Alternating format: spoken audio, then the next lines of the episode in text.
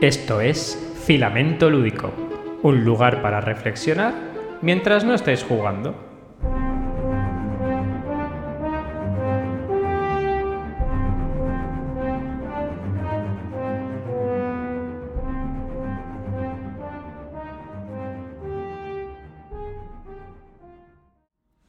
Muy buenas, Jordi. ¿Qué pasa? ¿Cómo andamos? Pues muy bien, Pepe. ¿Qué tal estás tú? Pues bien, aquí andamos. Yo a ti te veo, te oigo un poco constipado, ¿no? Sí, estoy un poquito, un poco atascado. Estoy aquí tomando, tomando jarabe y pensando en si llamara Desatrancos Jaén. Pues muy bien. Mientras sea Desatrancos Jaén, todo va bien. Bueno.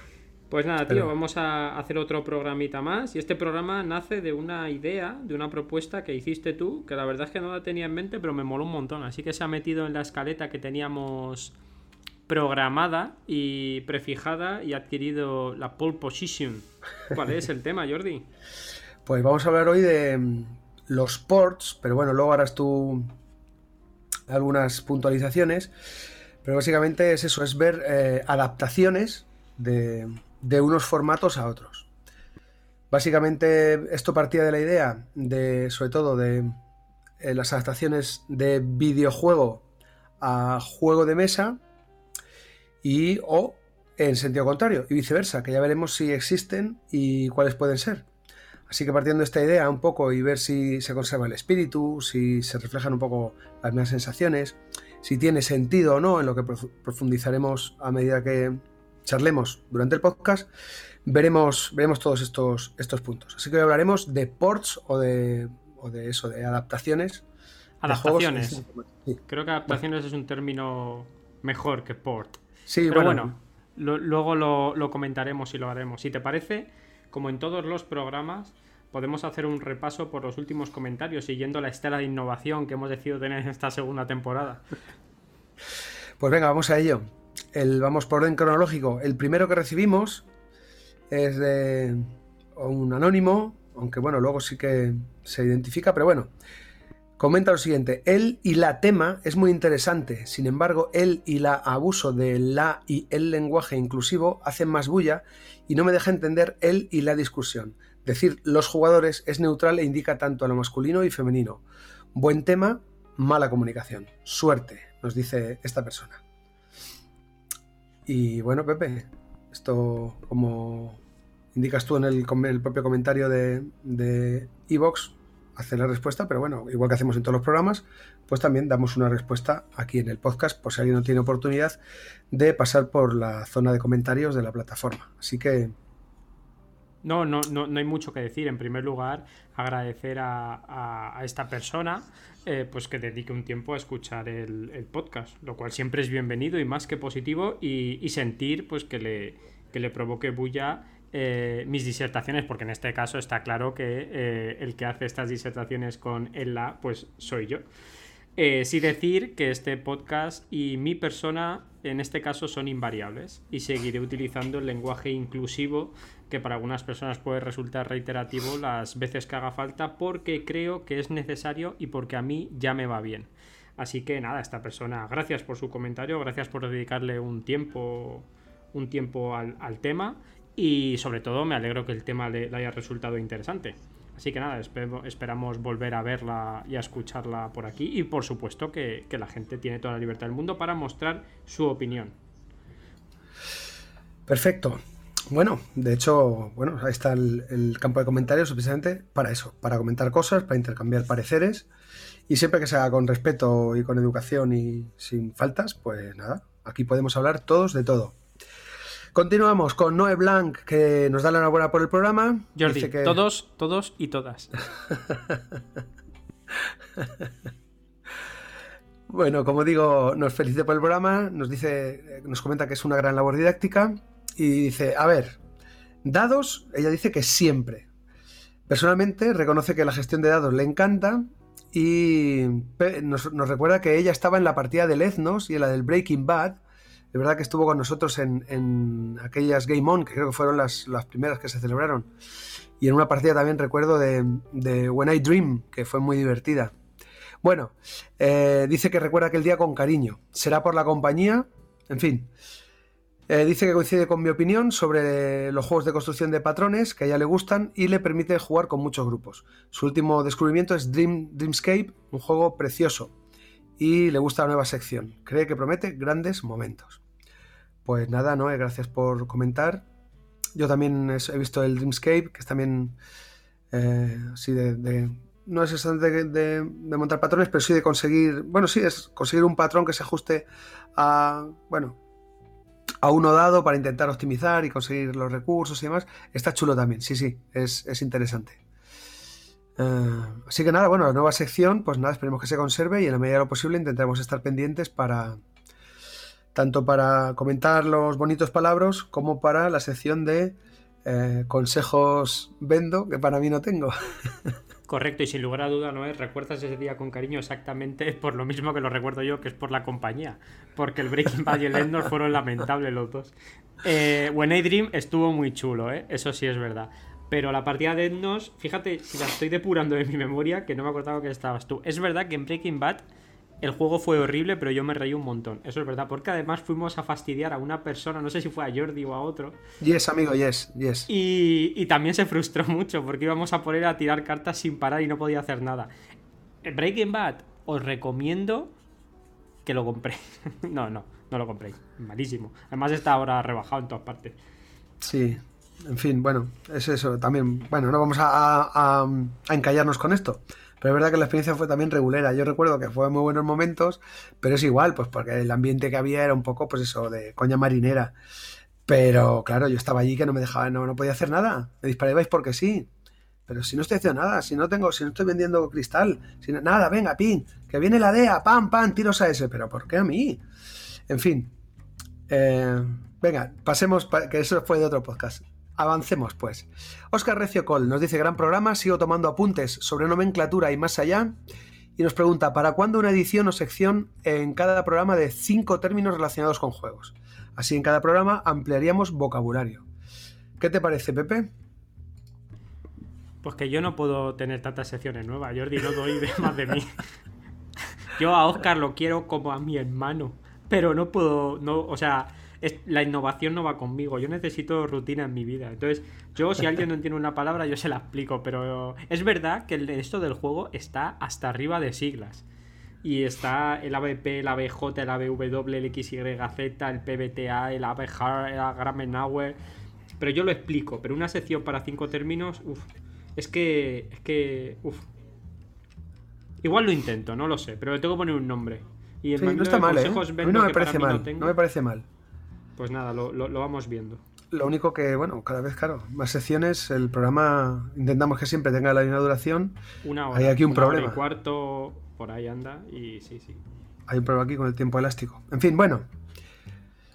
Tomamos nota, Oscar. Ya veremos eh, qué termina esto. Pablo Jiménez Rodríguez nos dice que está encantado y feliz de que nos hayamos decidido por la segunda temporada. Amenizamos sus caminatas matutinas y se atreve a sugerir la posibilidad de un episodio más rolero. Ojito, ojito, Pepe, que esta va teledirigida para ti. Donde aclaréis que es un. Mira, conectando con el, con el comentario anterior, que es un BRP, un PBTA, etcétera, y cómo funcionan esos sistemas. Creo, él cree que sería súper interesante y nos manda un fuerte abrazo y nos ah, manda ánimo para seguir adelante con este maravilloso podcast. Pues puede. Es que de rol entero. No sé, yo.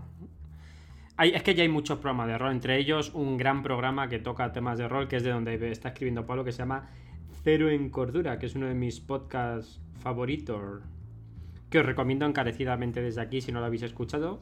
Terminad este podcast y cuando lo terminéis os vais a Cero en Cordura, a Play Like a Punk y a un montón de podcasts super chachi que hay. Yo lo mismo, cuando tenga que decir un término, igual lo expando un poquito más y, ya está. No hay ningún problema. Y si a Jordi le gusta mucho la sección, pues ponemos una sección que se llame Bonitos Palabras y ya está. De acuerdo. Un poco es como una realidad aumentada. Cuando venga algún término, pues nosotros, como tú dices, lo expandimos, lo comentamos. Vamos allá. Fíjate que acabamos de empezar y ya me noto la voz que va un poco decayendo. Espero eh, poder llegar al final, poder atravesar la línea de meta. Pepe, venga. Pedrote, Pedro García, nos comenta un comentario breve, pero que, bueno, nos da muchísimo ánimo. Nos dice, gran programa, me alegra que estéis de vuelta. Fantástico. Muy bien. Pedrote, muchas gracias. Nos anima, nos da mucho ánimo. Es como Chuy, estamos en casa o este tipo de cosas. Algo conciso, pero, pero que vale para mucho. Gracias, Pedro. Seguimos. Adelín eh, nada, nos da gracias, muchas gracias chicos. Por aquí, uno de los juegos que nos encanta, pero que nos causa a veces mucha frustración, es el Eldritch Horror. De Point and Click empezamos según los consejos de Pepe de Last Door y es una pasada. Música genial y ambiente logradísimo. Felicidades por vuestro buen trabajo. Pues nada, Pepe, aquí la gente parece que escucha tus recomendaciones. Mal hecho. Agradecido, pero mal hecho. El Eldritch Horror es, ese tipo de juegos inspirados en la obra de H.P. Lovecraft que a mí me tendrían que encantar, pero me acaban cansando una barbaridad. Aún así, hay que tirar dados, eso es verdad. Eh, y The Last Door me parece, sin lugar a dudas, la mejor adaptación de la literatura de H.P. Lovecraft al mundo de los videojuegos. Es una aventura point and click en pixel art, con una banda sonora compuesta por Carlos Viola, espectacular de un estudio español. Lo recomendaré siempre, tiene dos partes. Y The Last Door, si os gusta la literatura de horror, de misterio, thriller y tal, es una chulada. Muy bien, pues nada, ahí podéis seguir tirando del hilo y seguir explorando. Continuamos con Born to be Punk, que nos comenta genial episodio. Y eh, una declaración de intenciones. Dice que esta temporada no va a trolear por variar un poco. Pero, eh, apostilla, al menos no en el primer episodio. Bueno, una tregua pequeñita, ¿eh, Katy? Pero bueno, enhorabuena y feliz de escucharos de vuelta. Y por último, bueno, Pepe, perdona que me he saltado aquí. Manda un mensaje a tu troll número uno. Pues en la sección de comentarios. si no troleas, mal. Mal. me, siento solo si no haces ningún comentario hiriente. Bueno. Y por último, Eon Bon Sildur nos dice que qué gustazo volver a escucharos. Aquí seguís teniendo un incondicional. Respecto al tema del día, está conmigo en el tema de los dados y nos comenta diciendo que es un paquete tirando dados y su última peripecia es la siguiente. Comenta, mi pareja, la suya evidentemente, es fan de Harry Potter y le regalé un Funkoverse. Hasta aquí, genial. Empezamos la primera partida y como la estrategia se me da bastante bien, termino acorralando a uno de sus personajes con los tres míos. Pinta bien la cosa.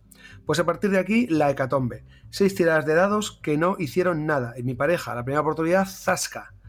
En fin, piensa que tiene que tener algo de masoquismo porque ha vuelto a jugar en varias ocasiones y el resultado es siempre el mismo. Carita llorando. Pues nada, Eon Bolsildur, Felipe, bienvenido al mundo de los de los que no queridos por los dados y que al final la partida pues se queda un poco así, precisamente por eso. Porque disfrutas muy bien cuando todo va bien, pero pero que tienen los dados, tenemos que saber a lo que jugamos cuando estamos jugando o antes de jugar. Así que nada, solo queda pechugar y disfrutar de la única manera que se puede disfrutar eso que es aceptando el azar. Así que con esto Acepta el azar, acepta el azar, porque el azar es como la vida. Y el azar es lo que da lugar a los momentos épicos. Es como. El, azar es como la basura donde nacen flores. El azar es, es, es, es ese momento donde piensas que está todo perdido y es lo que regula al mediocre con el que se cree excelente. El azar es lo que dota a Excalibur de su poder. El azar es, es lo que ubica a los campesinos y los que crea reyes y reinas. Esto es el azar.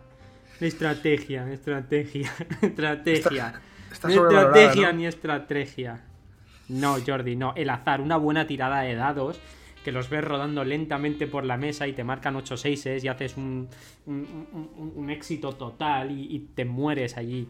Y dices, serás muy buen estratega, pero, pero, pero esa suerte. El, el, el capítulo anterior lo dije y nombré a José Ignacio Lapida, el poeta eléctrico pues lo voy a volver a nombrar, porque tiene otra canción que dice sigue estando Dios de nuestro lado, pues sigue estando el azar de nuestro lado, de nuestro lado. Eh, yo creo que todo el mundo debería abrazar muy fuerte al azar. Creo que el azar es precioso y tirar dados es, es como Sevilla, es una pura maravilla. Bueno, bueno, sigue quedando patente que como dijimos lo de en el podcast anterior, es una mecánica polarizante. O sea, hay gente que le encanta. es, broma, es, broma. ¿eh? muchísimas gracias por pasarte y, nada, ya, ya a ver si algún día nos conocemos y jugamos algún juego eh, que tenga dados. Dejadme uno por lo menos. residual, un dado residual. Bueno, pues nada, ya con esto hemos finalizado nuestra sección de comentarios Y ahora entonces, pues como habías dicho antes, vamos a ver exactamente de qué, de qué vamos a, charlar en este podcast y puntualizo muy bien porque bueno, hemos utilizado el término port que básicamente está cogido del mundo del videojuego. Un port es cuando un juego se, eh, eh, pasa directamente a otro sistema, ¿vale? A otra plataforma, si está para PlayStation, pues para Xbox o para Switch, en fin, es eh, coger el mismo juego y implementarlo en otra plataforma. Pero bueno, realmente esto nos hemos cogido un poco el palabro para hacernos una pequeña idea. Pero ahora Pepe seguro que nos pone a todos en... Eh, nos da un poco un, marco de referencia y nos pone en sintonía para entender bien qué es todo esto. Vamos con ello.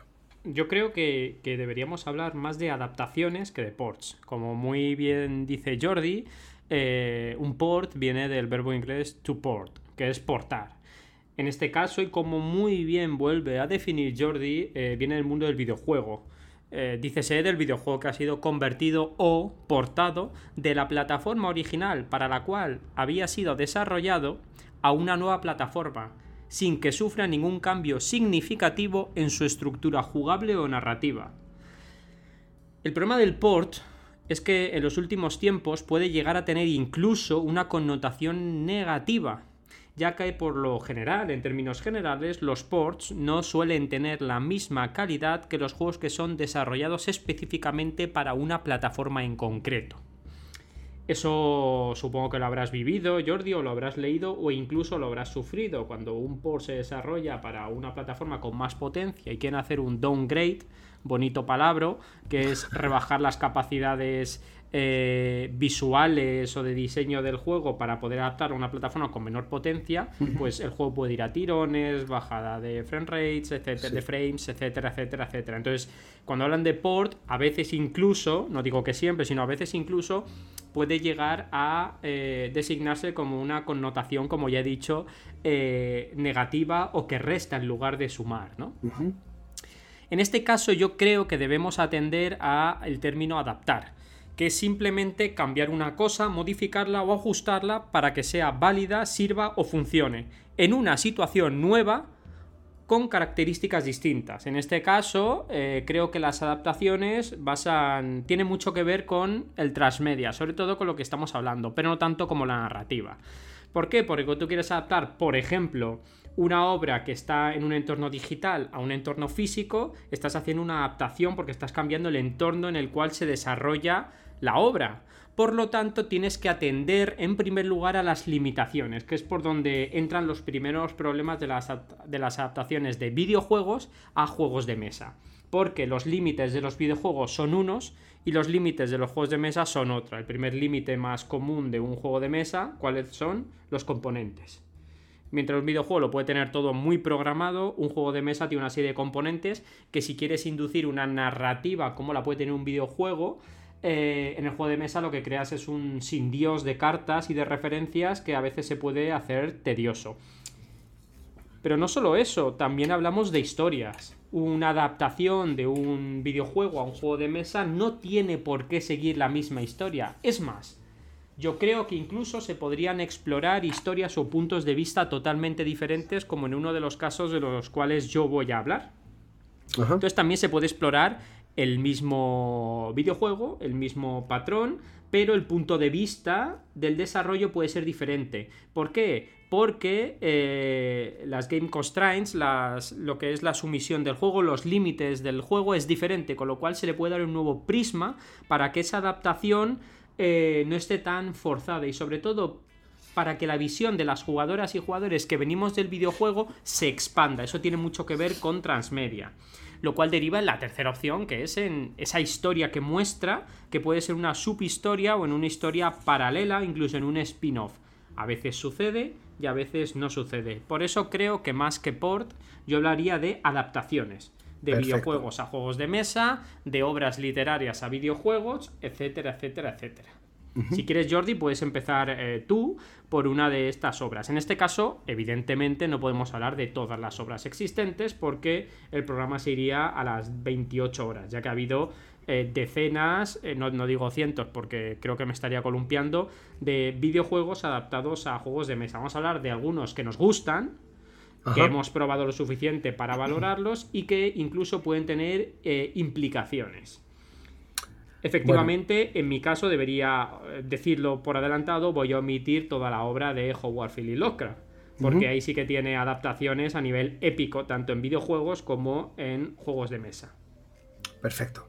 Dale, bueno, pues yo creo que has dejado muy claro qué es lo que, un poco en qué, consiste esto de las adaptaciones.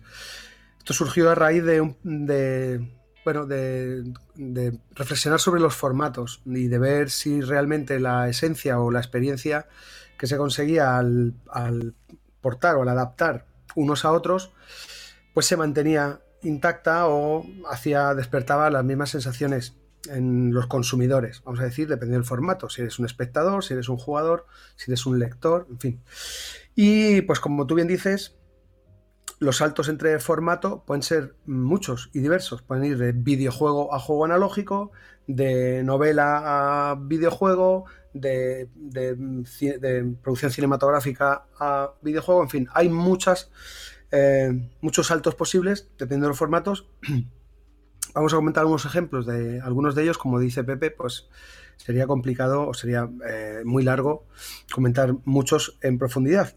Pero bueno, podemos empezar con uno que yo creo que es como un referente relativamente cercano de un juego que también ha tenido repercusión en el formato original y que la causó en, esta adaptación.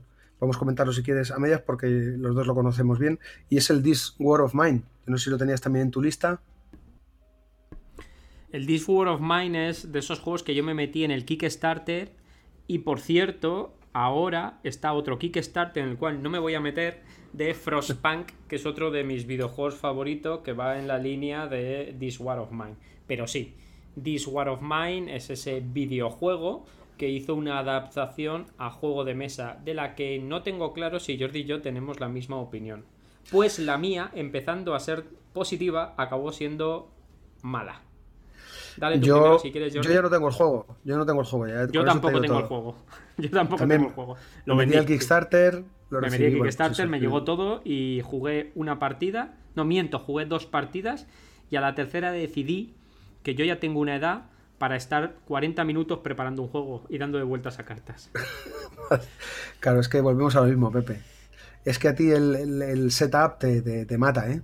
Sí, sí, el, setup son los padres. Pero bueno, dale tú primero, Jordi, y charramos sobre ello. Bueno, pues eh, por comentar un poco el formato original, This War of Mine era un videojuego en el que planteaba, pues, eh, un conflicto bélico, la guerra, vista desde otro punto de vista. Normalmente en los videojuegos pues siempre tomas eh, posición en un bando de un conflicto y lo que tienes que hacer es, pues bien, bueno, dependiendo del género, si es en primera persona o si es de estrategia, en fin, la cosa es que tú tienes que eh, hacer lo posible por intentar eh, conseguir un objetivo, terminar misiones, en fin, este tipo de cosas. pero aquí se planteaba la, lo que sucede, es decir, las repercusiones que tiene un conflicto bélico en las personas que no toman parte activa en él, es decir, pues eh, los ciudadanos, en el caso de una ciudad eh, asediada o una ciudad que es víctima de, pues, eso, de, o bien de bombardeos, o bien de de la ciudad por un, ejército. Este, este, era el planteamiento. Y ver cómo gestionabas precisamente pues, esos, esos sentimientos que tenían pues, los habitantes de la ciudad, los ciudadanos, y cómo tenían que salir adelante, cómo tenían que subsistir y cuáles eran lo que ellos, cuáles eran sus necesidades y cómo las cubrían. El juego mm, lo que hacía era ponerte en una posición en la que tenías que tomar decisiones eh, que tenían que ver más em, con la, un poco la ética, la moral, que con em, el pensamiento clásico de racionar o de gestionar recursos, ¿no? Y bueno, ese era un poco, era un juego que ataña, tocaba un poco la sensibilidad del jugador, poniéndote en esta situación, cambiándote el foco, cambiándote el prisma en el que mirabas esta situación y haciéndote tomar decisiones y cómo te afectaban a ti y a los que manejabas. Manejabas una pequeña comunidad de tres jugadores. Y bueno, ese era el planteamiento original. Y esto se intentó llevar al juego de tablero.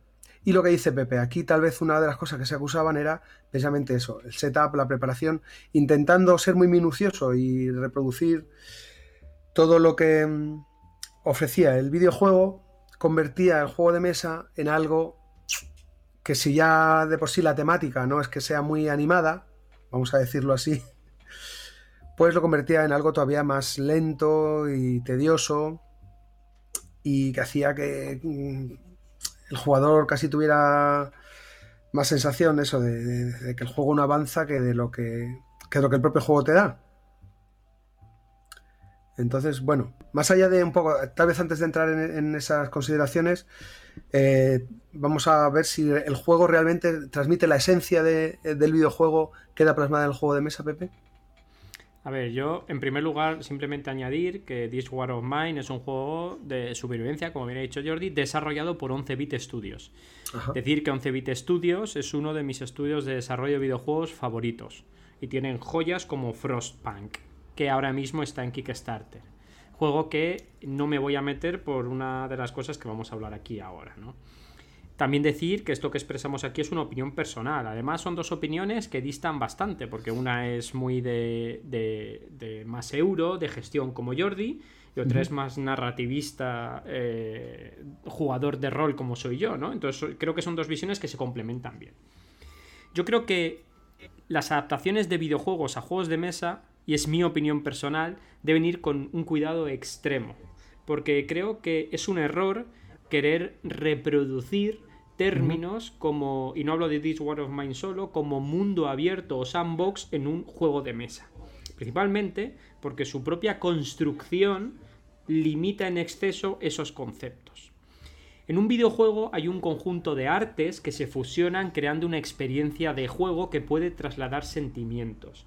En This War of Mine somos un grupo de supervivientes que están en mitad de una guerra occidental eh, y tienen que salir a buscar alimentos o acoger a personas en su casa. Mientras se enfrentan a eventos y el mundo que les rodea sigue su rumbo. Eso está apoyado por músicas ambientales, por eventos y por sonidos, cosas que per se el juego de mesa no tiene. Aunque te podías bajar la app y por supuesto meter un componente de juego más dentro de todo mientras ibas volteando. Los videojuegos hemos de recordar que tienen una programación, se presupone coherente los juegos de mesa trabajan con una cosa, y ahí es donde es mi crítica al azar, que se llaman eventos aleatorios, que es lo que pasa en juegos como Arkham Horror o como Eldritch Horror.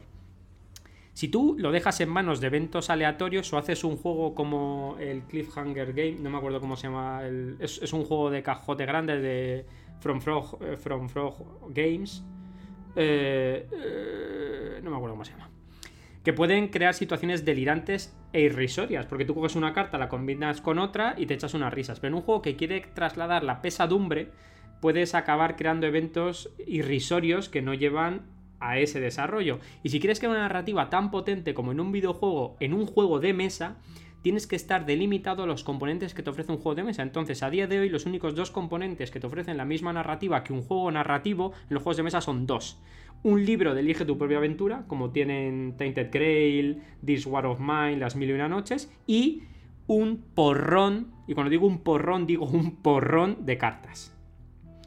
El porrón de cartas lo que hace es que por cada localización que te muevas tú tengas que sacar una carta al azar que has barajado anteriormente en combinatoria con otras. Pero son cartas estáticas. De tal modo que si tú en el videojuego que es fluido y es eh, dinámico en el tiempo atracas a unos ancianos en su casa y días después vuelves, esos ancianos pueden haber muertos por inanición.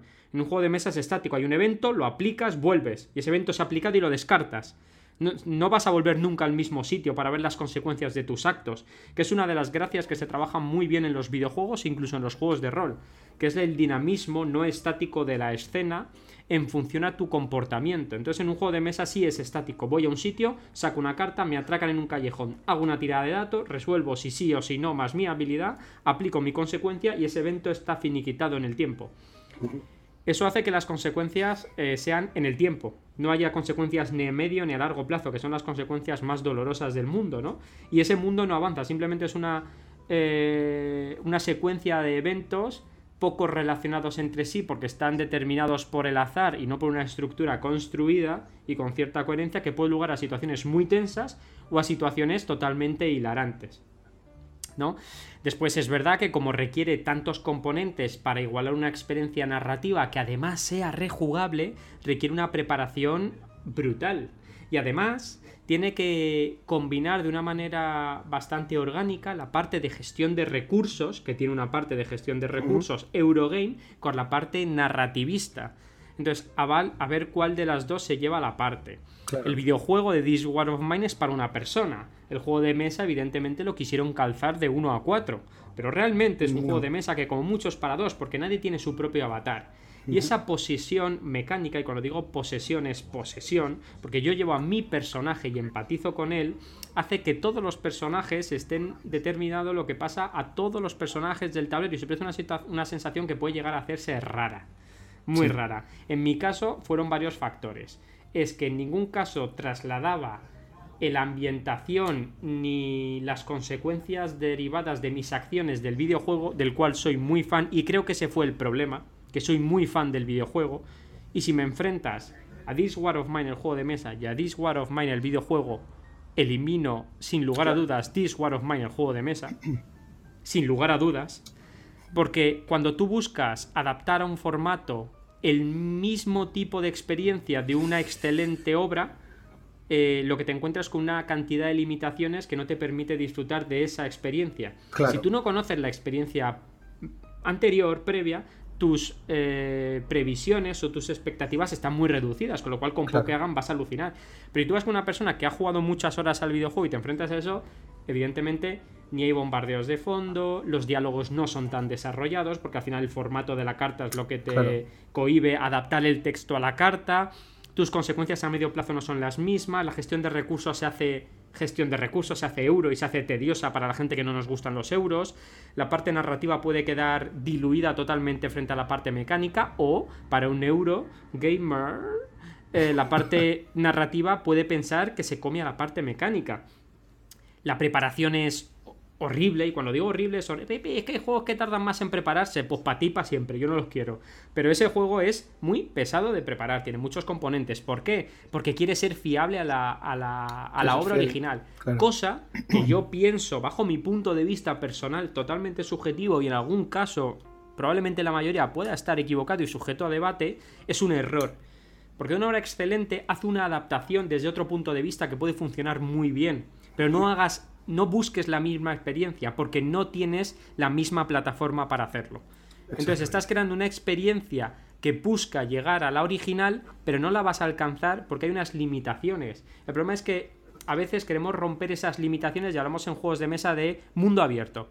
No se puede hacer un mundo abierto en un juego de mesa, lo siento en el alma, porque el mundo abierto per se es dinámico. Si tú juegas a Red Dead Redemption, que no es un sandbox, que es un mundo abierto, si tú vas por la mañana te piras y vuelves por la tarde, en ese mismo está el tipo trabajando, se ha ido a comer y te lo cuenta.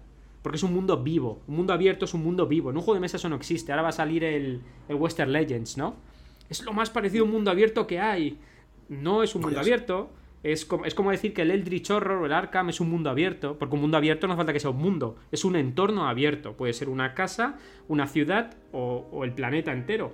Pero no es moverte por donde quieres y ver eventos. No, es un mundo que se asemeja mucho al mundo real porque ese mundo está vivo y pasan cosas dentro de él. En cambio, sí creo que el juego de mesa puede ser mucho más adaptable al concepto de sandbox, porque creo que sí se pueden construir cosas. Por eso creo que un juego de rol es mucho más parecido a un sandbox en el que todo el mundo va construyendo tramas y va construyendo lo que le pasa. Es un cajón que se va manipulando y moldeando para acabar generando una especie de pseudo mundo abierto que, en un videojuego. Pero en un juego de mesa es muy complicado porque tiene unas limitaciones per se que no son más que los componentes de juego. Tú tienes unos componentes de juego a los que tienes que ajustar y es lo que es, hay lo que hay y por ahora no hay más. Carlos Goñi, Revolver, canción mítica. y se acabó. Entonces, This War no me gustó por eso. Era una sobrecomplicación que no llegaba a la experiencia de juego y que además, y que es casi lo peor, no me aportaba diversión. Porque es que This War of Mine ya llega a una de mis, de mis mantras, no es lo mismo diversión que disfrute. Yo jugando a This War of Mine o a Frostpunk no me divierto, pero disfruto muchísimo. Porque me lo hacen pasar mal y me hacen reflexionar. This War of Mine, el juego de tablero, me hace bostezar y en algún caso reírme. Porque las tablas de eventos o las sacadas de cartas que hay aleatorias pueden dar lugar a situaciones disparatadas. Que en un Dead of Winter me lo puedo creer que te toca Sparky y te baja una metralleta a una iglesia. Bueno, es un juego de zombies y lo aceptas. Pero un juego que tiene el tono de This War of Mine, creo que eso no, no, no debería suceder. Repito, opinión personal. Yo lo tuve, me metí porque era muy fan de 11-bit Studios y me salí. Y por eso mismo el que aquí habla no se va a meter en Frostpunk. Porque me da que sé lo que va a pasar, que van a hacer un Eurogame de libro que para, para, paliar la parte interesante de Frostpunk, porque si no sería un Sin City, que es la parte de creación de leyes, de recepción de supervivientes y de ir a explorar nuevos lugares, van a tirarte cartas de evento. Es que me lo huelo. Y encima va a ser un Eurogame cooperativo. Ya tuve bastante con Robinson Crusoe. bueno, Pepe, venga, no te. no, no, pero, pero que es, mi opinión. O sea, quiero decir, el problema es que los videojuegos pueden trasladar unas sensaciones, una experiencia de juego que es muy difícil que lo reproduzca un juego de mesa. Y un juego de mesa puede trasladar una experiencia de juego que es muy complicada que la reproduzca un videojuego. Yo creo que los wargames, la sensación de un wargame en un juego de mesa es mucho más fluida y mucho más nutrida que en un videojuego. Es mi opinión, ¿eh? es, es, una opinión personal. Pero creo que un videojuego sensorial, un videojuego que te haga reflexionar, creo que solo se puede reproducir con un juego de rol creo que en un juego de mesa está muy limitado por los componentes que, conlleva que acarrea y que la gente está dispuesta a aguantar ese tiempo que inviertes en prepararlo todo. Bueno, eso también, bueno, quiero decir, está perfecto, porque las, opiniones que decimos, evidentemente, son personales. Pero también eh, estoy seguro que hay gente que encuentra disfrute en colocar las cosas, en manipularlas él y ser el que, el que hace que las cosas avancen precisamente por eso, por su por su acción o por su actividad. Pero bueno, vamos a entrar ahí. En cualquier caso, coincido contigo. Creo que lo que la, un poco anticipando una reflexión final que, haremos cuando terminemos, pero creo que está clara, que es que evidentemente hay que ser consciente de las limitaciones que tienen los formatos. Intentar emular o simular o adaptar todo de manera íntegra de uno a otro, primero no tiene sentido porque si existe el original, ¿por qué quieres hacer una copia en otro formato cuando, mm, cuando lo tienes? Y segundo, que es que lo que tú dices, hay que darse cuenta de las limitaciones, que es precisamente lo que va a hacer que no funcione de la misma manera. Por tanto, creo que no es que sea un error, pero creo que no tiene mucho sentido en intentar hacer adaptaciones exactas o lo más fidedignas posibles a la fuente original, precisamente porque ya existe. Pero pasa con muchas cosas y es, lo que yo muchas veces no, no, es que no entienda, pero que eh, lo veo un poco un poco inútil, que es precisamente hacer, es intentar hacer réplicas, hacer clonar cuando evidentemente no se puede.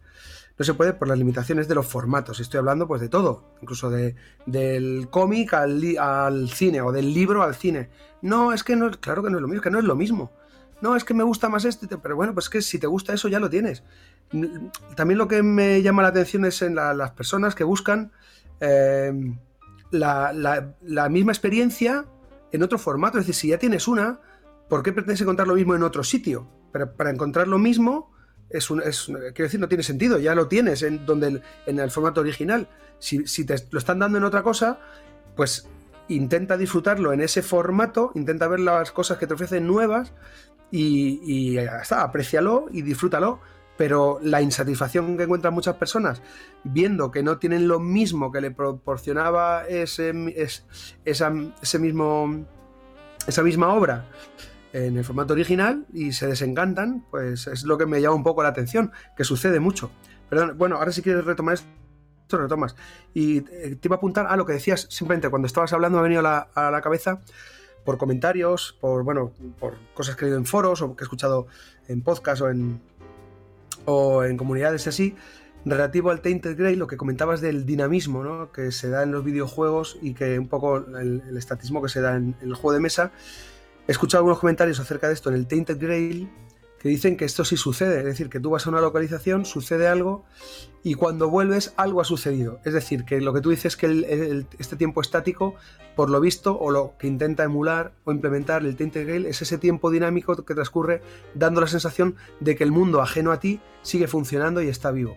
No lo sé porque no lo he jugado, pero lo he escuchado y por lo visto es algo que la gente alaba bastante o aprecia bastante precisamente por esa parte de innovación y por esa consecución de que este aspecto se pueda implementar en juego de mesa. Pero ya te digo que no, lo he jugado. No, yo no puedo opinar del Tainted Grail, ¿eh? Yo no lo he jugado ni por mi ni por motu propio creo que lo juegue, porque no me, no, me pienso gastar ese pastor en un juego. Por supuesto, en ningún caso estamos diciendo ninguno de los dos cómo debe disfrutar la gente. Gente que sé y soy consciente y tiene un criterio enorme que This War of Mine, the board game, le encanta. Oye, sin ningún problema, si te gusta y tú disfrutas con eso, a tope de gama. Pero yo quiero dar una situación distinta de un juego que creo que no es tan conocido, el juego de mesa, pero en este caso creo que es una buena adaptación porque cambia muchas cosas. Voy a hablar de Bioshock Infinite y su oh, adaptación a juego de mesa Bioshock Infinite de Siege of Columbia. Eh, Bioshock Infinite es uno de los grandes videojuegos eh, que salió para PlayStation 3 y hubo, hizo un port, porque sí hizo un port para PlayStation 4 eh, con un upgrade de gráficos, etcétera, etcétera. Y es un juego de, disparos en primera persona que pertenece a la franquicia de Bioshock. Pese a que este Infinite, que es la tercera parte, no tiene una, una relación directa con lo sucedido en las otras dos. Está desarrollado por Irrational Games y distribuido por 2K Games. Y tiene al frente a Ken Levine, que es una de esas personas que supo y sabe combinar muy bien lo que es el frenetismo de los disparos en primera persona con una historia ciertamente profunda. ¿no? En este juego encargamos a Booker DeWitt, un ex agente de Pinkerton, que trata de rescatar o de. le han pagado para ir tras una mujer que se llama Elizabeth, que es una incógnita y un enigma que no os quiero revelar porque la historia ciertamente está súper, súper chulo. Está situado sobre el año 1910-1915 por esa franja y en una ciudad que se llama Columbia, que es una ciudad flotante que crearon los hombres. Lo cual es maravilloso porque tiene una estética muy steampunk, eh, steampunk, perdón, combinada con el excepcionalismo, que es que el ser humano es excepcional por sí mismo, con ese mantra tan bonito de ni dioses ni reyes, solo personas. Entonces eso es muy bonito, es una ciudad flotante de estética steampunk donde llevamos a Booker DeWitt, que es el típico héroe del mundo. Bueno, yo soy muy fan del videojuego y supe que había un juego de mesa que me daba un miedito eh, interesante. Lo que pasa es que lo primero que vi fue el diseñador del juego de mesa, que es Isaac Vega. ¿A ti te suena Isaac Vega? Eh, pues sinceramente no, ahora mismo no caigo. Pues, pues a mí me sonaba porque yo... A no ser que sea el, personaje del Street Fighter, no será ese Vega. Claro que sí, eh, porque todos hemos disfrutado enormemente con Isaac Vega y, los saltos que había desde la reja. No, es el que ha hecho el Death of Winter, que es un juego bastante reconocido. El nuevo este que ha llegado de piratas, el Forgotten Waters y el Ashes, el Rise of the Phoenix. O sea, es un tío que ya tiene pues cierta, cierta sapiencia a la hora de, de diseñar juegos. Y este juego es del 2013. La gracia de este juego es que no trata que es una de, mis críticas fundamentales y mayores, de reproducir la experiencia de juego de Bioshock Infinite. O sea, no llevamos a Booker DeWitt y a algún compañero que se inventen por una mazmorra, que cambian la mazmorra por una ciudad y va matando enemigos, creando un dungeon crawler típico, que es lo que hace Hellboy, que es lo que hace Doom, que es lo que hacen tropocientos juegos que hacen un, port. En este juego creo que está muy llevado y creo que es un muy buen juego, el cual me gusta bastante. En este juego es un juego de enfrentamiento uno contra uno, puede ser dos contra dos, pero creo que es un poco como Star Wars Rebellion, que es un uno contra uno, donde llevamos a las dos facciones que se enfrentan en el trasfondo del videojuego. Tú en el videojuego llevas a Booker de Witt y te metes en la ciudad que está empezando a caer porque hay dos facciones. Por un lado, los padres fundadores, que fueron los que fundaron esa ciudad, y por otro lado, Vox Populi. Eh, Vox Populi, ¿eh? Te quedas loco, ¿eh? 2013. Bueno, antes. Vox Populi. Y están los dos pegándose de palos, que es las clases bajas, las clases que estaban repudiadas, tratan de, alzarse en el poder y los padres fundadores, que son los mandatarios, pues quieren hacerse otra vez con el control de las zonas bajas y tal. Y en, ese, en, esa guerra civil de la ciudad está Booker de Witt buscando a Elizabeth y encontrándola, intentándosela llevar de allí, pero le siguen. Bueno, total, es una historia muy guay, ¿no? Pues en el juego de mesa, Booker de Witt no lo lleva nadie. Un jugador o jugadora lleva a Vox Populi, otro jugador o jugadora lleva a los padres fundadores y es un juego de pegarse toñas y de mayorías. Bueno, Pepe, eso podría ser, pues bueno, un juego de pegarse toñas y de mayorías uno contra uno. Sí. Pero Booker de Witt y Elizabeth son un bot en todas las partidas. Y eso es maravilloso. Porque ellos se van moviendo por el escenario y además eh, tú en ese juego eh, cada jugador lleva diferentes tipos de unidades. Las unidades básicas, las medias y los, los mandamases. Entonces cada uno tiene un dado asignado. Porque sí, amigos y amigas, se tiran dados. Y eso es súper importante para que a mí me guste el juego. Y la gracia de todo está en que pues, los mandamases tiran una cosa que es el dado rojo que va de 3 a 8. Son 6 caras, va de 3 a 8, ¿no? Entonces, pues es el dado más potente. Pero es que Booker de Witt, cuando te lo encuentra y está de mal humor, tira 3 dados rojos. Está muy bien representado el tema de héroe porque cuando vaya por ti, va y te revienta. Del mismo modo que cuando Elizabeth lo controla alguno de los dos jugadores porque puede raptarla y llevártela y en algunos casos te da puntos o te da apoyos, Booker de Witt pasa de su movimiento de bot y va a rescatar a Elizabeth con una velocidad incesante. Y se produce ese toma y daca que lo, que lo que crea es una experiencia complementaria a la experiencia del videojuego. Porque tú en el videojuego estás jugando y eres ese héroe que va pegando tiros y va matando a todo Cristo, pero en el juego de mesa representas a las dos facciones y a la historia de fondo que se está reproduciendo en el videojuego, con lo cual son dos experiencias totalmente complementarias y que te diviertes mucho porque no se crea esa comparación odiosa y que además Bioshock Infinite, el videojuego, el juego de mesa, perdón, de Sick of Columbia, sí recrea una historia, que es la historia de Booker y Elizabeth moviéndote por el escenario y pudiendo escapar de allí.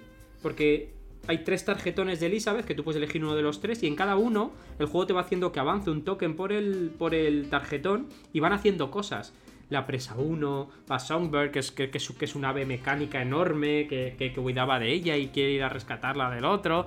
Eh, Elizabeth pues tiene una serie de poderes, es, una mujer con mucho poder, pero al principio no se sabe, y puede haber portales eh, interdimensionales y tal. Y es que está muy bien hecho, porque han permitido, y es, me parece una decisión de diseño súper acertada, que el héroe o heroína que tú llevas en el videojuego no lo llevas en ese juego de mesa, con lo cual te cambia el prisma totalmente. Es voy a hacer una licencia de eso, pero los jugadores van a ser las dos facciones que se dan toñas. Y voy a alejarme de todas las adaptaciones que hacen todos los juegos que se quieren llevar, pues yo que sé, el Doom. ¿Qué hacen con el Doom? Un Dungeon Crawler. El, el, el Hellboy. ¿Qué haces con el Hellboy? Un Dungeon Crawler. El, el este, el, ¿cómo se llama este? este? Este, lo juego con el Dark Souls. ¿Qué haces con el Dark Souls? Un Dungeon Crawler. Y es, parece que de un videojuego que sea de dar toñas solo puedes hacer un Dungeon Crawler. En este caso le da la vuelta y crea un juego de enfrentamiento uno contra uno de mayorías que además las unidades pueden tener un upgrade, tú puedes subir las mayorías, que además hay una votación porque salen leyes que pueden afectar a uno a otro, tú puedes votar a favor o en contra.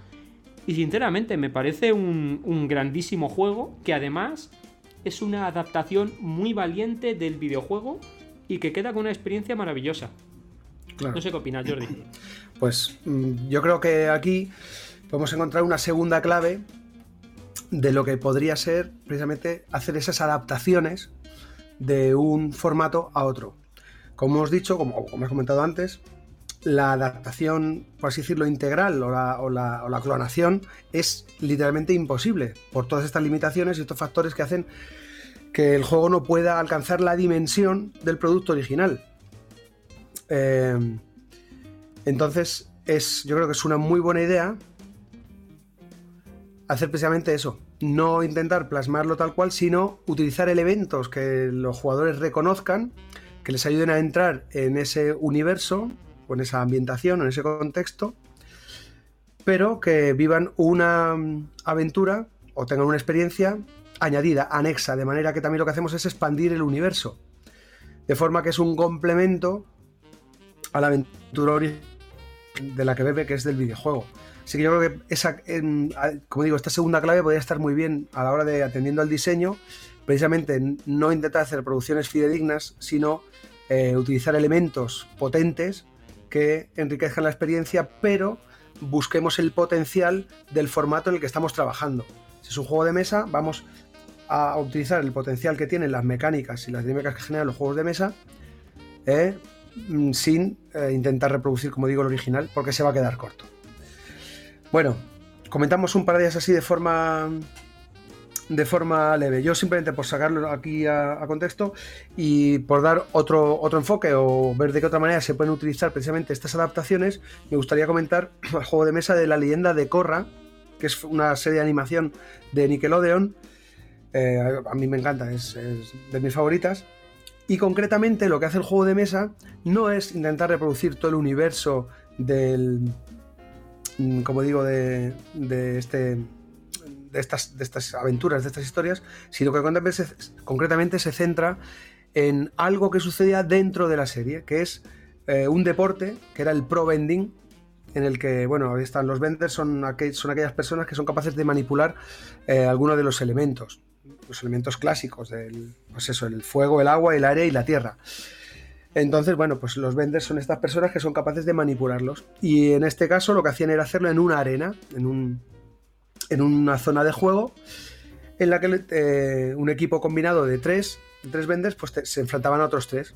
Lo que tenían que hacer era pues como una especie, bueno, una cancha clásica, vamos a poner como una de tenis o de volei, es decir, dos, un campo eh, partido en dos mitades en la que los eh, equipos están y lo que tenían que hacer era precisamente manipular los elementos para intentar echar una plataforma que estaba elevada sobre una especie de foso de agua al que caían los jugadores y tenían que precisamente manipular los elementos para eh, eh, echarlos del, del terreno, de echar el terreno al otro equipo. Y lo reproduce bastante bien. Tenemos a nuestros vendors, jugamos con unas cartas, que hacen que vayamos poniendo unos tokens en el campo contrario, de manera que si hay un jugador, pues es un impacto y vamos haciendo retroceder. Eh, y también podemos eh, anular un ataque contrario, eh, lanzando nosotros, pues eso, nuestro elemento contra el que nos han lanzado ellos, de manera que se anulan. Y entonces lo que, sobre lo que quiero llamar la atención es precisamente esto, que cogen un punto muy concreto dentro de un universo o dentro de un mundo. Mm, y lo reproducen, en este caso, en un juego de mesa. El alcance es muy controlable, porque solamente hay que reproducir esta parte tan pequeña de todo, de todo el, mundo. Y lo hacen de una manera bastante, bastante aceptable y hacen un producto muy entretenido. Es un juego de uno contra uno. Y lo que haces es que utilizas los, los eh, equipos de la serie de animación. Los Fire Ferrets, si juegas con Korra, que es la, es la prota con sus dos compañeros de aventuras, o con cualquiera de los otros que van desfilando durante eh, los capítulos. Así que, pues nada, es un juego también es muy chulo, yo lo recomiendo, es muy entretenido. Y en este caso es una adaptación de un producto eh, audiovisual, en este caso una serie de animación, a un juego de mesa. Esto puede parecerse al, Hogwarts Battle, este, al deck building que ha salido de. No. Mm, no, el deck building, o sea, el, el, Harry Potter Hogwarts Battle es un deck building mm, al uso, es decir, tienes un mazo no, pero, pero, me refiero que está cogido del, del Quidditch este, ¿se llama Quidditch? Es que no me gusta Harry Potter, el, lo de las no, que se No, aquí te vas enfrentando a, los malotes y ya está, ah, con tu mazo de cartas, hechizos y, tal, y, demás. Este no, este tú tienes un mazo de cartas que tienes un marcador de ki, de chi, que puedes aumentando y cuando tienes un determinado nivel puedes adquirir cartas con combos más potentes, que vas como que vas creciendo, empiezas todo, cada, cada uno tiene un combo de cartas dependiendo del, del elemento básico, pero lo puedes ir eh, potenciando a medida que juegas. Y es donde va entrando pues la parte táctica del combate. Está muy chulo, vas poniendo marcadores en el, en el campo y está muy bien. Así que bueno, esto es una recomendación, bueno, simplemente no una recomendación, sino un, un comentario que hago, pues de eso, de una adaptación de un formato a otro. Enfocándose en un punto concreto. Exactamente, intentando abarcar todo o, reproducir lo que sucede en la serie, que es, por ejemplo, yo que sé, pues lo que tú dices, un Dungeon Crawler, bueno, unas aventuras de corre sus amigos y visitar localizaciones y meter un poco con calzador todo lo que está presente o enriquece el universo de la serie, meterlo en un juego de mesa. Pues no, han cogido esto concreto, lo he reproducido con, con, de forma bastante fidedigna y de forma bastante entretenida. Me recuerda mucho al, abstracto, que es un abstracto, no el tipo de juego, sino el concepto Tack a Beautiful Game. Tú sabes que ese juego está inspirado en la novela del nombre del viento. No, ¿cómo es? El, este del viento, ¿no? El, no me acuerdo, de Patrick Rothfuss. Las que no va a terminar en su vida. Eh, pues hubo un momento en el que el protagonista y a un castillo están jugando un juego, a un juego de mesa, pero no lo muestran. Y después sacó un Kickstarter con Tack a Beautiful The Game, que era ese juego de mesa. Eso es una adaptación maravillosa, porque estás cogiendo un punto concreto. Claro. Y lo estás dando una nueva dimensión y eso es fantástico. Yo voy a poner otro ejemplo, eh, porque hemos visto dos. Es, dame un nuevo punto de vista de lo que ya conozco. profundiza en un punto concreto y yo voy a poner la tercera que es la diversión manda. que la diversión se coma todo. Entonces voy a hablar de, de, un clásico, una película que es un clásico, que es Tiburón. Yeah. y perdón, es una película estadounidense de terror, suspense y aventuras de 1975, una de las películas míticas dirigida por Steven Spielberg y basada en la novela homónima de Peter Benchley, ¿vale? Eh, trata de un tiburón blanco, devorador de hombres, que ataca a los bañistas de unas playas de un lugar que se llama Amity Island. Allí hay tres, tres protagonistas, que son Martin Brody, Sam King y Matt Hooper, que combaten contra ese tiburón, consiguiendo al final eh, vencerle. Spoiler, pero si no lo has visto desde el 75, has tenido tiempo. Pues esto sacaron eh, en el 2019, creo que fue, Ravensburger, ojo con Ravensburger, ojo, creó un juego de mesa. Yo me lo tenía que comprar porque a mí me gusta mucho la película, pero tenía miedo. Yo tenía miedo. El diseñador es Prospero Hall y, y a mí me convenció por una sola cosa. Porque su mecánica principal, ¿cuál era? Movimiento oculto, gato y ratón. Y a mí esos juegos me gustan un montón. Y lo compré con miedo. Yo he de reconocer que digan, vaya chusta van a hacer. Pues no, Pepe, te has equivocado. Porque utilizaron la técnica de que la diversión se lo coma todo. Hicieron un juego que no tiene nada de terror. Pero nada de terror es cero de terror. Suspense el que tú le quieras poner. Pero aventuras, todas las que quieras. Es un juego donde los jugadores es de, es de tres Realmente es un juego que deben jugar cuatro, pero puede ser de dos a cuatro, ¿vale? Donde uno de los jugadores hace del gran tiburón blanco que va comiéndose a los bañistas. Eh, y el resto de, jugadores interpretan a los protagonistas, al jefe de policía Brody, a Kind o a Hooper, ¿no? Cada uno es asimétrico de estos tres protagonistas y se va moviendo por la localización eh, por Amity Island, pues enfrentándose a eventos aleatorios y a la figura de ese tiburón que se va moviendo de forma oculta. Le pueden tirar boyas con seguimiento para que se choque, pueden localizarle, tirarle barriles, etcétera, etcétera. Y en cada turno pues va viendo cartas de evento que lo hacen un juego de mesa hilarante y muy divertido. Está dividido en dos fases, una fase de la playa de Amity Island, donde los jugadores tienen que conseguir que no se coma todos los bañistas o el tiburón alcanza un número determinado de bañistas y da lugar a la segunda fase, que es la fase de barco que es donde están los tres luchando con el tiburón, el tiburón hace embestidas contra el barco y ahí se producen las tiradas de dados épicas que consiguen matar o no al tiburón.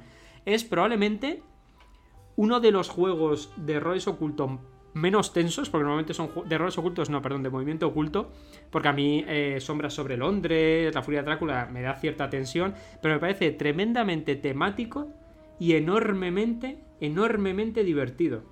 Yo creo que en este juego, cuando se sentaron, dijeron, no podemos hacer un juego de terror de esto. O sea, que es imposible porque la banda sonora no se puede reproducir, porque los planos de suspense no se pueden reproducir, es una cosa que no se puede hacer, entonces vamos a intentar hacer un juego divertido. Recorcholis, es que el objetivo de los juegos es que sean divertidos y crear un juego tremendamente divertido, que además tiene muchos guiños a la película, que son las cartas de evento que van saliendo durante... El alcalde va a las playas y dice que no pasa nada, que aquí no hay ningún tiburón y que hablan todas las playas. Entonces todos los jugadores descojonados, pero además es una cosa que pasa en la película, lo que pasa es que aquí está sacada de contexto y te la van dando cartas y te lo pasas súper chulo. Para mí es el claro ejemplo de vamos a hacer una adaptación, pero que sea un despiporre, que sea divertido y que además la mecánica acompañe. Y me parece que es una adaptación maravillosa y que recomiendo encarecidamente a las personas y seres humanos que sean seguidores de la película, porque me parece una pieza de coleccionista, pero es que además es un buen juego y creo que le va a gustar a cualquier persona que le guste mínimamente los juegos asimétricos de movimiento oculto te tiene que gustar porque uno va a ser el tiburón y el resto van a ser los protagonistas y van a estar enfrentados. Pero no tienes que ir con la perspectiva de ver quién gana. O sea, quiero decir, no, eso tienes que ser un poco como el director o directora de juego, de un juego de rol, de que la diversión impere, ir a pasártelo bien y echarte una risa. Y si ganan los, los protagonistas, pues ganan los protagonistas. Y si gana el tiburón, pues gana el tiburón y ya está, no pasa nada. Pero es un juego hilarante y tremendamente divertido. Y una sorpresa que no me esperaba. ¿Qué pasa? Que ahora estoy ahí dudando con el resplandor. Uf. Que, claro, uf, eh, uf. Y encima no la saco Ravensburger, lo trae Asmodee. Eso es lo que digo yo, uf. ¿Cómo reproduces tú? ¿Cómo reproduces tú ese, ese peliculón, ese ambiente claustrofóbico en un juego de mesa si no es. O sea, claro, es un roles ocultos con un traidor, ya, ya, ya. Y, y hombre, Lobo de Casto Negro, y Avalon, y se cree Giles, ya, ya. Pero yo quiero. Si me compro eso, no me lo compro porque son roles ocultos, me lo compro porque quiero que tenga dejes a la película, porque quiero que, me dé una sensación divertida y que me recuerde a la película en algo. No, me intentes hacer una reproducción de la película paso por paso porque no te lo voy a comprar. Es como, hacer, un, es como hacer un juego de mesa, Jordi, de, la cosa, de la película de Carpenter. Ostras, me parece tremendamente complicado hacer un juego de mesa de eso si no es un juego de mesa con dejes a cachondeo total. O enfocándote en la historia de algo concreto de la cosa, de cómo llegó allí de un planeta de no sé qué no me dedico a eso porque no lo voy a hacer, pero lo, vendo, lo veo tremendamente complicado. En cambio, Tiburón o Bioshock de, de Sea of Columbia me parecen ejemplos súper bien acertados. Claro. Es que estas cosas tienen que ser eso, gente que, lo que tú dices, que seas muy aficionado a un, determinado producto y, te apetezca tener una referencia o disfrutarlo en, otro formato. Y ya está, simplemente porque tengas como esa conexión o ese placer que te produzca verlo, verlo en otro sitio, ¿no? pues por eso, pues porque eres muy fan y ya está, pero es que no... creo que ha quedado bastante claro, que intentar reproducirlo lo mismo en otro formato no tiene sentido. Yo creo que la, lo mejor o la, idea que puede hacer que brille este segundo producto derivado de un primero es darle otro enfoque que eh, maximice ah, los recursos que te ofrece. Es decir, exprimir muy bien todo el potencial del formato en el que lo estás planteando y no intentar reproducir lo de el original cuando no va a ser posible. En fin, como has enumerado aquí y otros muchos, hay cantidad de, intentos o de eh, formatos que beben de otro. Pues bueno, recientemente también, el, hablando también de videojuegos, por ejemplo el God of War, que no lo he jugado, pero bueno, los comentarios que he escuchado no van muy allá, precisamente por eso, porque es como un Monopoly, el Monopoly de, yo qué sé, de, lo que sea, de, de God of War, o el Monopoly de hay un juegazo de mesa, tío, de una serie que es buenísima. Breaking Bad.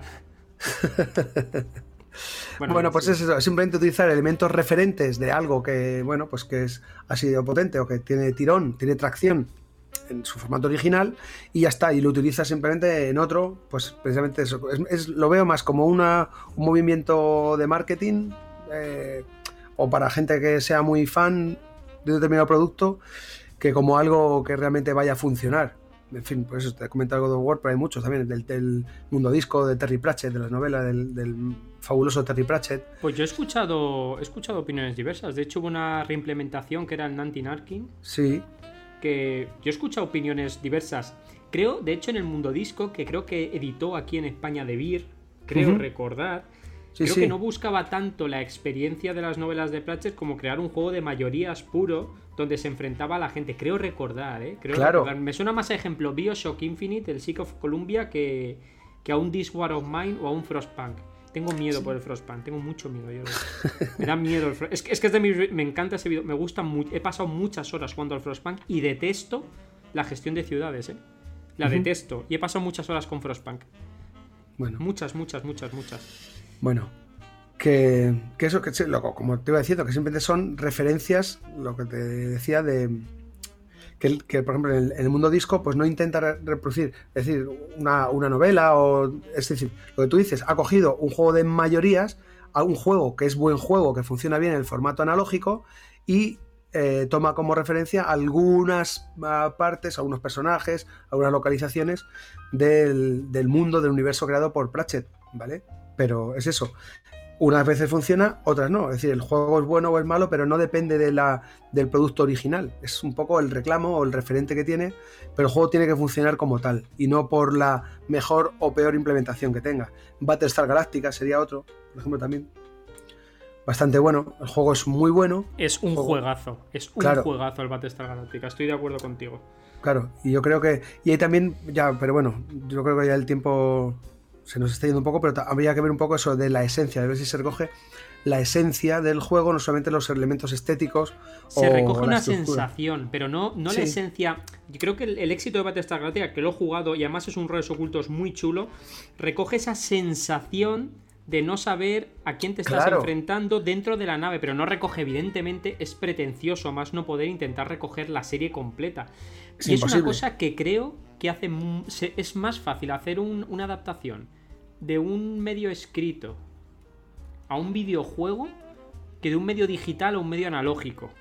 Creo que es más fácil coger. Y eso quiero poner el ejemplo y ya termino de Telltale Games, que supongo que te sonará, que es una compañía de, videojuegos, especialista ya difunta por desgracia, especialista en, crear aventuras gráficas conversacionales. Y dos de sus mejores ejemplos es eh, eh, El Lobo entre nosotros, creo que es, el The Wolf Among Us y The Walking Dead. The Wolf Among Us viene de la serie de cómics Fábulas. Y es un videojuego, tío, que mola un huevo. Pero mola un huevo. Y además es una precuela de las historias de Fábulas. Pero es que el videojuego de The Walking Dead es una historia paralela a, a las viñetas de Robert Kirkman y a la serie de adaptación televisiva. Y mola muchísimo. De hecho, sacaron un cómic de The Wolf Among Us hablando de lo que pasaba en el videojuego. Sacaron un cómic, un spin-off de eso. Entonces, mola mucho como los diferentes puntos de vista, y eso es lo que se conoce como arquitectura transmedia, pueden interaccionar entre sí para dar productos sin necesidad de intentar reproducir la misma experiencia. Creo que el éxito de, estos, de estas adaptaciones es conseguir crear una arquitectura transmedia chula donde nuevas personas puedan entrar y consumir lo anterior y lo posterior que vendrá, a intentar crear experiencias idénticas que haga que una persona deseche un producto por no haber probado el original. O le enamore y quiera probar el, original y a probar el original diga, uy, esto es mejor. O, uy, si ya tengo este no me hace falta el original. Creo que este tipo de adaptaciones lo que crean son universos. El ejemplo es de Walking Dead, claro está. Y con eso ya terminamos. Nos ha faltado la, sección de consejos vendo que para mí no tengo. Yo creo que después de todo esto que hemos hablado, creo que el mejor consejo... Perdona, Jordi. No, simplemente por meter uno aquí al final y hacer un poco, porque estamos haciendo siempre como el sentido de llevar cualquier eh, producto, a cualquier formato, al juego analógico, al juego de mesa, por, tener, por ser relativamente reciente y haber tenido bastante proyección y ser popular en los medios y demás, y por hacer el salto un poco inverso, es decir, del juego de mesa al videojuego, me gustaría hablar del Among Us. Among Us no, no lleva el mismo nombre comercial que alguno de los juegos de los que bebe, pero sí creo que reproduce fielmente la esencia del juego de mesa. Among Us es un videojuego que aunque se creó en el 2018, ha tenido un repunte ahora, bueno, tremendo, eh, por distintos motivos, bueno, porque se, subió a Steam, porque, bueno, pues cayó en gracia eh, con algunos de los youtubers o, o, bueno, gente que hace reseñas o que juega eh, en plataformas que tiene mucho, mucho tirón.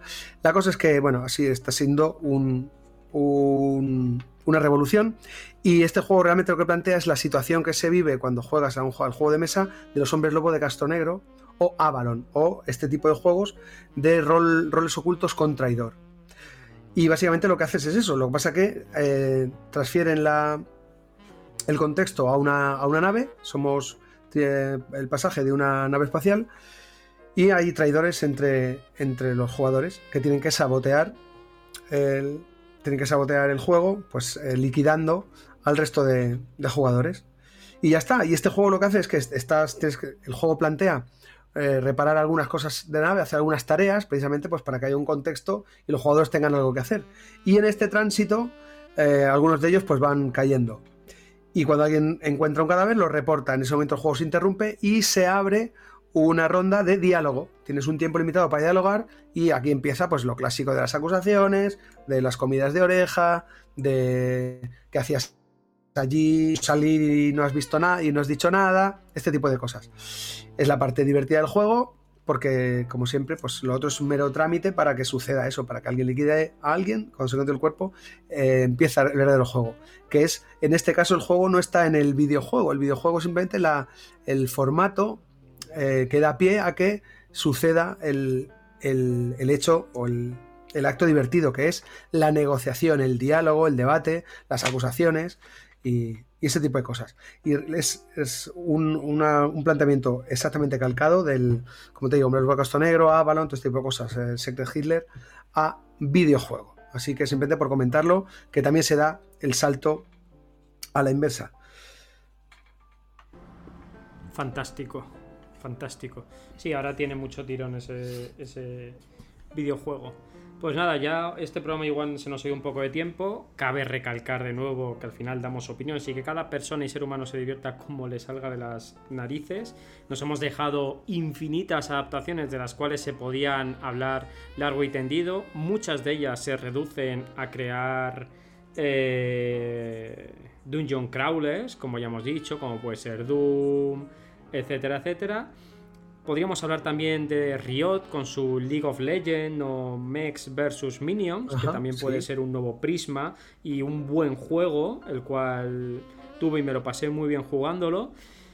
Pero hasta aquí vamos a llegar por hoy. Nos falta esa, esa, sección de consejos vendo que para mí no tengo. Y yo diría que en este caso, y puesto que estamos hablando de buenas o malas adaptaciones, la única manera de hablarlo es desarrollando un pensamiento crítico y eso se hace probando juegos.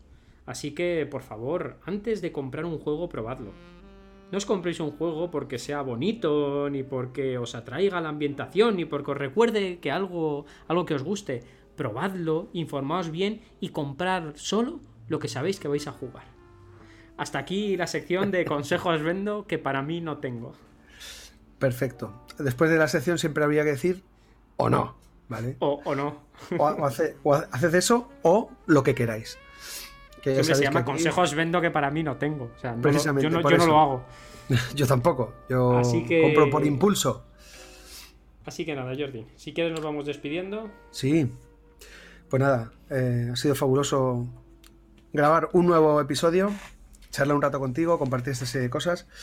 Y nada, despedirme de todo el mundo, agradeciendo de nuevo los comentarios y las escuchas y recomendándoos que hagáis eh, con los juegos lo mismo que busquéis en los juegos lo mismo que debéis buscar en la vida, que es diversión y victoria. Si queréis, podéis dejar en los comentarios qué adaptaciones os han gustado y sois unas apasionadas o apasionados de las mismas.